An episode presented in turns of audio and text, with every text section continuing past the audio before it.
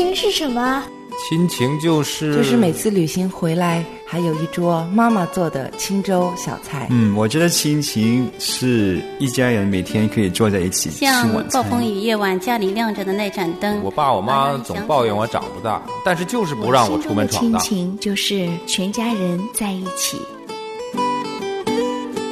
亲情不断电，亲情不断电，亲情就是不断电。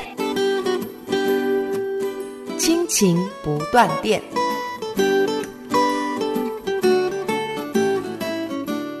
亲情的家人们好，我是安好，欢迎大家收听我们今天的亲情聊天儿。亲情的家人们好，我是程明，欢迎大家收听亲情聊天。大家好，我是梦圆。嗯，我们今天呢，还是跟大家来聊一聊我们关注到的社会上所发生的一些新闻事件。今天呢，嗯我们聊的主题呢，跟一个女孩的命运有关。我们先请程敏兄跟我们说说前几天发生的一个事件。嗯，对，陈敏前几天看到在我们邻居群里边看到一个帖子哈，是为什么会发出这个帖子？因为我们这边的一个邻居，十三岁的女孩就离家出走了，找了一天，晚上就没找到，父母也焦急，还好到了第二天中午找到了，安全找回来了，然后我们邻居就发了一篇帖子哈，讲到呢就是。一个十六岁的华裔女孩，她被父母送到英国的排名第一的女子寄宿中学里边。她也是在那个周五，就是我们这边这个邻居的女孩走丢的那天，她就在学校里边自杀了啊，非常的悲哀的事情哈。这个女孩呢，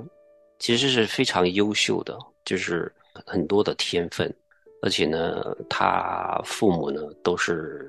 精英人士哈，唯一有点不一样的就是她的父母是离异的，还有呢，这个女孩呢本身她是有自闭症的，这里没有说轻重哈，可能送到学校的时候他的病症并不是那么重，所以接受了他。他自杀的原因呢，其实就是因为他在宿舍里边被老师发现有酒精。他那个酒精呢是一杯伏特加，而且呢有做纹身的工具，所以呢学校对这个非常的严格，就说了要处罚他。复活节的那天呢，罚他在学校留下来两个小时，这样子的处罚。但是他对这个处罚的反应非常的强烈，他非常受不了，所以就是为了逃避这个处罚，他自杀了，非常的悲哀哈，这个事情太可惜了。嗯所以，我们今天根据这个事情呢，就想讲一讲，我们做父母的，虽然就算有条件的话，是不是第一把我们的孩子送到老远的寄宿学校去？第二呢，就是如果你孩子有这个自闭症，或者是有心理的一些疾病哈症状，比如说忧郁症啊，因为父母离婚的话，一定是对他的这个心理是有很大的这个冲击的，适不适合？把他送到老远，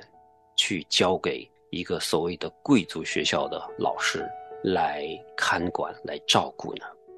但是在加拿大的父母送到英国去，因为英国的教育水平大家公认的是比较好的。第二呢，就是如果你孩子有这个自闭症，或者是有心理的一些疾病哈，比如说忧郁症啊。因为父母离婚的话，一定是对他的这个心理是有很大的冲击的。那适不适合把他送到老远，去交给一个所谓的贵族学校的老师来看管、来照顾呢？嗯嗯，我刚才安静静听了，就是好心疼啊！才十六岁啊，花季的年龄的一个女孩啊，而且是英国排名第一女校，那她得多么优秀啊！嗯，好遗憾啊！生命那么宝贵，我在想，能让她鼓足勇气去选择自杀，那她心里肯定是满了深深的恐惧，才会真的去执行这件事情。而且刚才听说，其实是在他的衣橱里面发现了学校不允许的高度的烈酒。和纹身工具，所以她才小小十六岁的女孩，看着这么优雅的一个女孩哈。因为女校对女孩子的各方面的要求都是蛮多的，她也是个艺术很有天分的女孩。很多自闭症的小孩都非常聪明的，也很有创造力的。说到这个寄宿学校哈，其实孩子们很年幼被放到了一个全是孩子的环境里，再好的学校，这是英国排名的第一女校，嗯，终归老师跟孩子的比例还是有限的。嗯，那孩子有这些精神上的压抑、难过、恐惧、害怕，甚至羞辱感、耻辱感，这么多的情绪，一个本来就有自闭的小孩子，他是很难表达这些情绪的。就算是再贵族的学校，也不可能是一对一呀。嗯，那一个老师要管好多个孩子吧？怎么能有人专心的、耐心的听他说呢？因为我想，他可能本身就不是一个。那么容易把自己内心这么多害怕、这么多难过、这么多羞耻的这些情绪表达出来的孩子，因为通常自闭症的小孩子在表达这些情绪的时候，天生会有一些障碍的，嗯，甚至于他们对认知自己的这些情绪都有一些认知障碍的，嗯，啊，虽然新闻里没有说他自闭的程度是怎样，但是看起来这个学校能能接纳他，他也顺利的去读了书，也能够跟校方沟通，所以应该是轻度的吧。应该是常沟通的一个小女孩，嗯啊，但即或这样子，我相信他应该是没有得到及时的关注和及时的陪伴。这种孩子的陪伴，可能真的是需要一对一的。嗯嗯，这太遗憾了。嗯，我的看法哈，我觉得这个女孩一定是非常的敏感的，被惩罚了，哎呀，就是心里边非常强烈的对惩罚的反应是非常的强烈的。她这种孩子呢，其实就像梦圆说的，她需要的是陪伴和开导，而不是说我来惩罚。嗯，我是认为对孩子做这个处理是非常不恰当的。嗯，如果说站在成人的角度来讲呢，我们犯过什么样的错误，或做过什么样的错事儿，我们受到一些惩戒或惩罚，这可能不算什么大事儿。我们心智成熟了，对这些问题呢都能够很好的应对。但是从一个十六岁孩子角度，特别是对于这样一个有自闭症的一个女孩，她的心智实际上是尚未成熟的。发生一些惩戒、惩罚，甚至是自己经历一些，比如说比较重大的事情啊，或者是新的事情出现，对这样的一个女孩来说，其实她短时间内都是难以承受的。然后自己又少言寡语，又不能够及时的将自己的情绪跟周围的同学说。然后，甚至是跟自己的父母说，因为此时一个人在国外，可想而知，他心中郁结了很多，没有办法更好的倾诉的苦闷呐、惧怕呀，所以这样的一个悲剧就发生了。当然，这件事情过后呢，无论我们再怎样去责备校方也好，父母也好，已经于事无补了。透过这件事情，其实让大家更多的去思考，对于我们的孩子来说。我们给他们什么是最好的？很多的时候，我们父母希望孩子有一个美好的前景，希望为孩子营造一个好的教育。过早的可能就给孩子选择了一个寄宿学校，甚至是价值不菲，把孩子送到国外去读书。那我们有没有考虑过？我们认为这是给孩子最好的，那在孩子看来，他们认为这是最好的吗？特别是在他们的心智不足以成熟，能够很好的应对一个崭新的环境，那可能我们认为所谓的最好，但是对孩子来说，他们可能认为是最糟糕的一件事情。很多的孩子看到父母这样的坚持，也可能会听到父母说：“哎呀，为了你的好处，我把你送出国去读书，或者是送到外地去读书，都是为了你好。”他可能不能够理解父母口口声声说出来的好，他可能只是觉得我为了不让父母这片苦心白白的付出，可能就出于顺服读了这样的学校或到了外地去读书。但是在一个陌生的环境里，他又不能够很好的适应的时候，其实他们的心里所经历的痛苦也好、挣扎也好，甚至是恐惧也好，可能对孩子的影响是非常非常大的。所以这个时候，作为父母给我们的一个提醒，就是我们时时刻刻要想着，我们怎么做对孩子来说是最好的。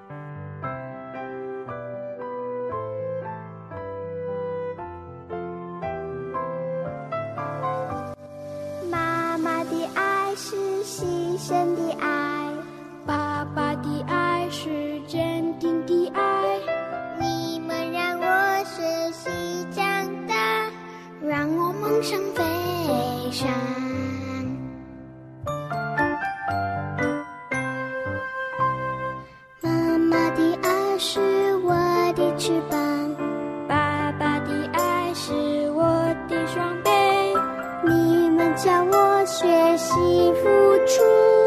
出，叫我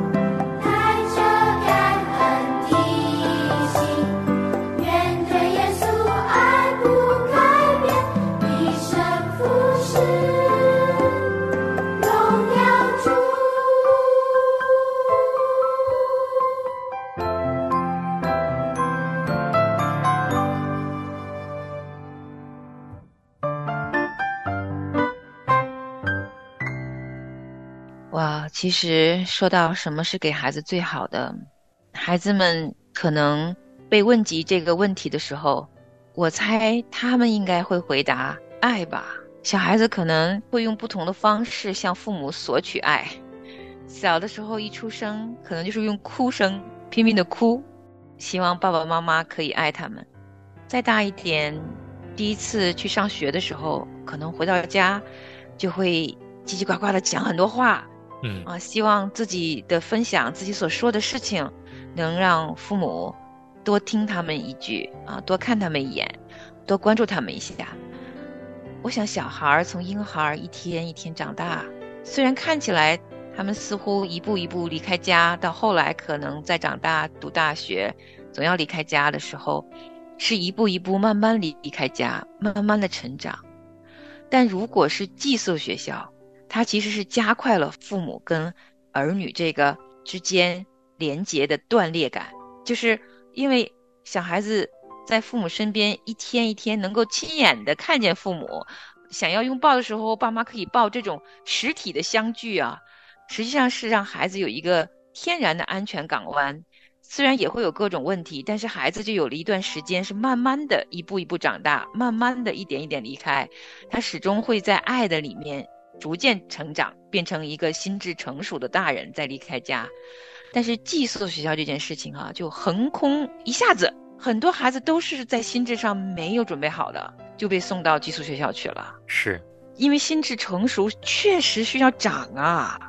况且还有很多很多的时候，整个的家庭环境因为父母要工作，都没有给孩子在家中生活的时候。一个好好心智慢慢成熟的过程，也就是说，其实即便孩子在家，父母也每天晚上回家，都其实没有太多的时间关注到小孩子的情绪各个方面的心智上面的成长的，因为这真的就是需要陪伴的时间，实打实的时间啊，实打实的眼睛对着眼睛的聊天对话，拥抱。那就是哪怕你一天累了回到家中，孩子已经睡了，但是你抱他一下，孩子潜意识都能知道爸妈来看他了。这是实实在在的一些需要，才会让一个孩子的心智在爱里边一点一点成熟。如果这些缺失突然一下子让这个孩子进到一个寄宿环境当中去，再成熟的小孩儿，他也是一个有一种断裂感的。我没经历过，但是我真的见过很多这样的。小孩子的父母跟我形容他们小孩子的成长迅速就成长了。其实当他们描述孩子迅速成熟的时候，我心里都会咯噔一下子，因为我不知道这种迅速的断裂式的断层式的成长，是否真的对这个孩子的心智是好的一个选择。其实都有待。有在商考的，不管它是不是英国排名第一的女校，还是一个普通的寄宿学校，就寄宿学校这个方式是不是适应所有的小孩儿？你又怎么评估这个孩子的心智成熟足够到一个年龄独自应对很多事情了呢？这些其实都是需要好好思量的。嗯，对啊，我觉得这个英国的寄宿学校其实是很出名的，但是呢，我相信不是适合每一个人的。不是说，哎呀，这个学校非常好，不管谁呀，全世界的人老远的就送过去了，我觉得不一定合适。是，如果小的时候给一个孩子足够的这种爱呀陪伴，让他有足够的安全感呢，其实孩子们也很顺利的和父母脱离这样的一种依附的关系。对于孩子来说，特别是小的时候，在他最需要我们父母爱和陪伴的时候，其实我个人觉得，我们是要陪在孩子身边的。如果在这个时候你给他足够的爱和陪伴，把他的安全感建立的很充分，实际上这个孩子他在以后面对人生的种种境况的时候，他都能够很有力量、很有底气的去应付他生活中、工作中以及他人生的各个阶段所发生的、所经历的这些事情。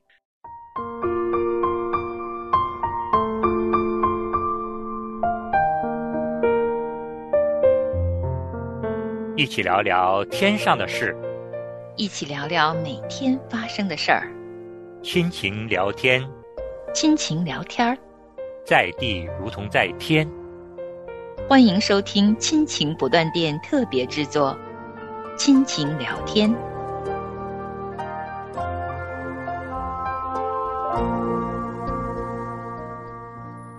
我可以举生活中最近发生的一件小事儿。上一周呢，我跟我的太太有一个侍奉，呃，我们本想呢是把两个孩子都带在身边，然后当我们征求我们家女儿意见的时候呢，我女儿说：“爸爸妈妈，你们带着弟弟去吧，我不去。”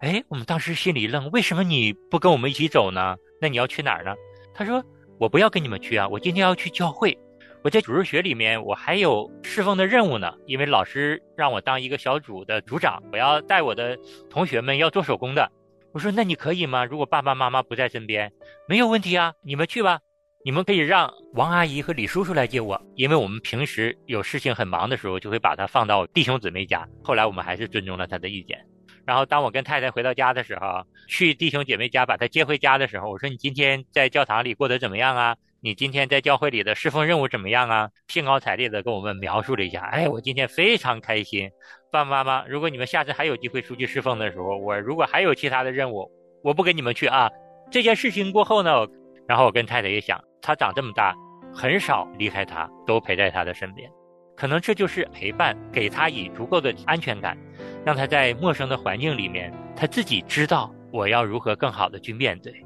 然后我们也回想他上幼儿园的经历，很多孩子第一次上幼儿园离开父母是很大的一个挑战。但是对于他来说呢，在幼儿园里面只适应了三天，只是头一天哭了，第二天、第三天再去接他的时候，老师说表现的都不错，偶尔有一点想家。三天过后，第四天去接他的时候，老师就跟我们反映，他在幼儿园里表现的已经很好了，你们不用担心，所以以后正常的把他按时的送过来，正常的按时把他接走就好了，也不用晚送，也不用早接。所以说，我养育孩子给我的一个看见就是说，孩子小的时候一定要给他足够的爱，给他足够的陪伴。只要这两样做好了，对于他在一个陌生的环境里面，他很快的适应，他心里有足够的安全感。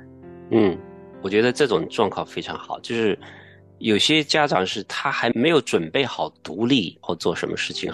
我们就把他推出去了。来，你可以的。你们是没有，就慢慢等待。而且他主动提出来说：“我准备好了，有些事情我可以自己做了。”然后他自己做完之后是会非常的欣喜，像那个学飞的这个小鹰啊，你都得旁边陪着他飞。爸，你再开，我自己来飞一次。哇，自己可以飞一次的那种欣喜哈，觉得就是可以独立了，至少是某种程度独立的时候，我觉得这种非常好，就是等待让他自己决定。你觉得可以了吗？让他试一次。就是我们孩子也是，第一次给他买好那个坐那个。公共汽车的票，或者是坐地铁的，告诉他你自己坐吧，自己拿着手机自己去坐一次。他们坐一次啊，我一个人可以跑那么老远了，我可以 跑到市中心来了，哇，他们是很欣喜、很兴奋的。对，就是作为父母，不要急着把孩子过早的推出去。你想让他独立，如果你从小给他的爱和陪伴足够，他会很顺利的跟我们父母之间有一个健康的这样的一个分离。嗯，是。所以，我们也都愿意孩子们会独立、会成长，啊，但是也基于我们跟孩子彼此之间的了解和彼此之间的安全感。因为有的时候父母啊很爱孩子，可是呢，其实孩子没感受到这份爱的时候，也是时机不成熟。所以，我想。每个家庭的故事都不一样。今天我们开始是一个很让我心疼的故事哈，因为那个家庭失去了十六岁的女儿，而且我也知道现在好多到青春期的孩子，其实他们心智都是没有成熟的，甚至于很多读了大学去工作的孩子，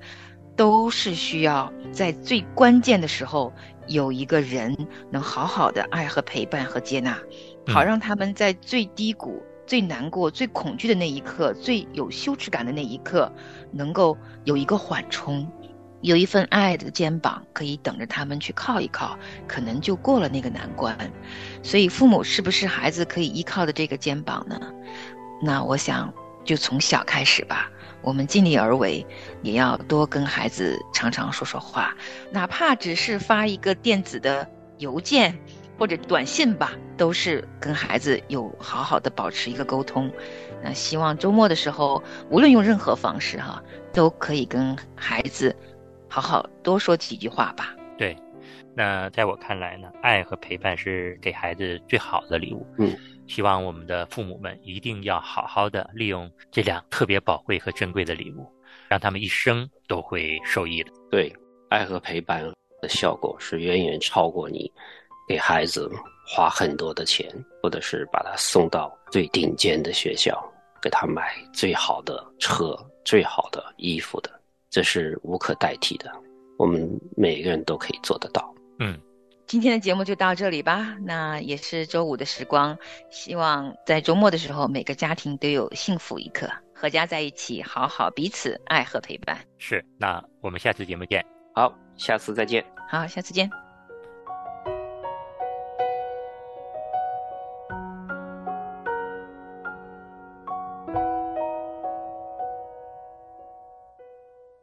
我不喜欢一个人，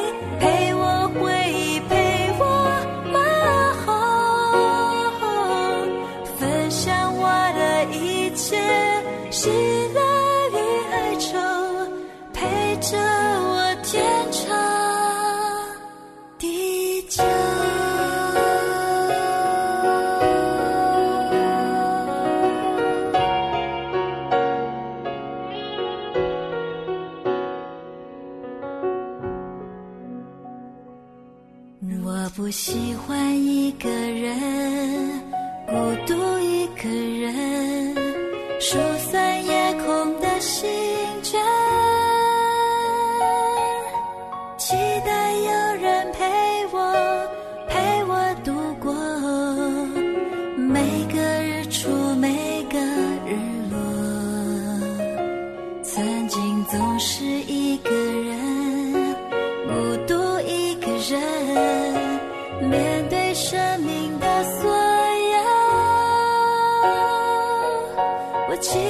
有人陪我，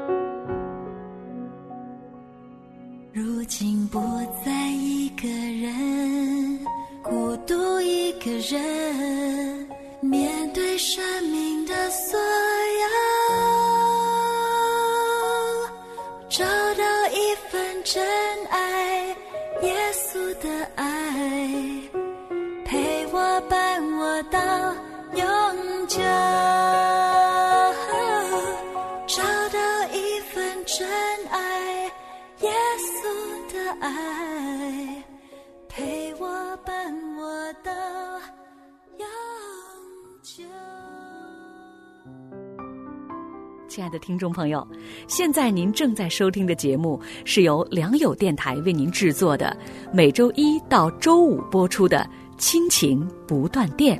欢迎您与我们联络。我们的电子邮箱地址是 q i n q i n g at l i a n g y o u dot n e t，就是亲情在良友网。感谢您收听我们今天的节目，愿上帝赐福给您和您的家人。我们下次节目再会。